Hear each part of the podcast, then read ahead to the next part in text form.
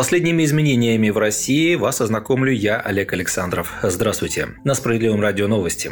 Средняя ставка по ипотеке в России может увеличиться до 9% в следующем году, прогнозируют аналитики экосистемы недвижимости метр квадратный, которая входит в группу ВТБ. Произойдет это в случае, если ключевая ставка Банка России к концу этого года увеличится до 7% и выше. Дополнительным фактором может стать ужесточение требований по резервированию ипотеки с низким первоначальным взносом, особенно на первичном рынке, эксперт эксперты. Об этом пишет информационное агентство ТАСС. Центробанк в этом году уже четыре раза повышал ключевую ставку, которая сегодня составляет 6,5% годовых. По мнению аналитиков ВТБ Капитала, делать выводы о завершении цикла ужесточения денежно-кредитной политики пока преждевременно, и до конца года ставка может вырасти до 7%. Соответственно, поднимутся и ставки по кредитам в коммерческих банках, предупреждает в группе компаний ВТБ.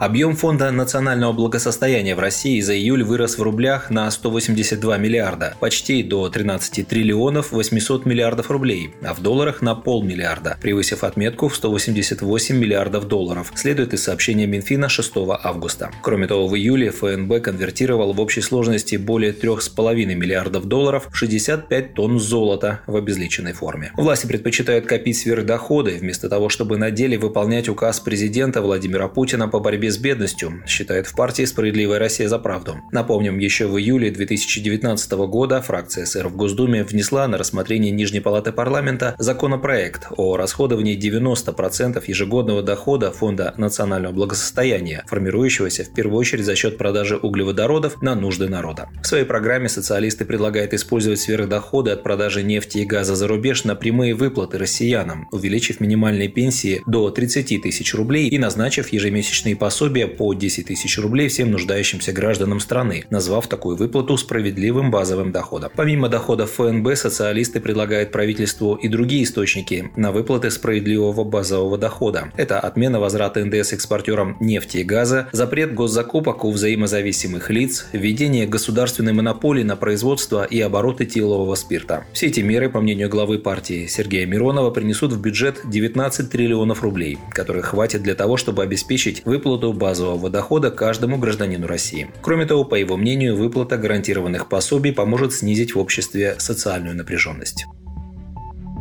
Власти обсудили закон о пенсиях. Кабмин на заседании в пятницу обсудил проект об ожидаемом периоде выплаты накопительной пенсии на 2022 год. Поясним, что ожидаемый период выплаты – специальный показатель, на который делится общая сумма пенсионных накоплений гражданина для определения размера накопительной пенсии. Продолжительность этого периода определяется на основании статистических данных о количестве мужчин и женщин в возрасте 60 и 55 лет соответственно, и их ожидаемой продолжительности жизни. Согласно закону, который президент России Владимир Путин подписал в в конце прошлого года на 2021 год ожидаемый период выплаты накопительной пенсии составил 22 года, на 6 месяцев больше, чем годом раньше. На следующий год ожидаемый период выплаты накопительной пенсии продолжительностью 22 года предлагается сохранить.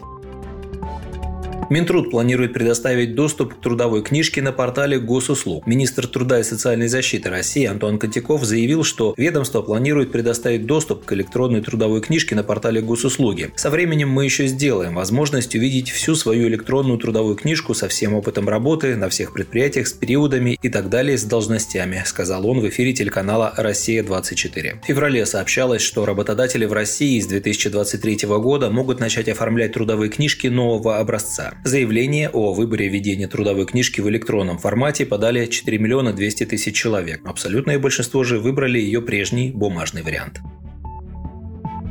Для школьников ведут новую учебную дисциплину – ОФГ, что расшифровывается как обязательная финансовая грамотность. Хотя официально это случится не нынешней осенью, а в сентябре следующего года, заговорили о нововведении уже сейчас на традиционных августовских собраниях педагогических коллективов по подготовке к новому учебному году. Финансовую грамотность в том или ином виде уже сейчас дети изучают на уроках, но как обязательный предмет она закреплена лишь в каждой пятой школе. Теперь же утвержден государственный стандарт новой науки для начальной и средней школы. Младшеклассников будут будут обучать элементарным правилам финансовой безопасности. Как накопить на желаемую вещь, на каких детских расходах можно сэкономить, а на каких этого делать не стоит, например, на проезде или на завтраках. Ученики средней школы будут получать знания о недобросовестных практиках финансовых и лжефинансовых организаций, будут учиться составлять финансовый план семьи, разбираться в банковских продуктах и услугах, а ряд математических задач обретет финансовый контекст. Декларируется, что школьники смогут даже обучиться самостоятельно заполнять электронные финансовые документы.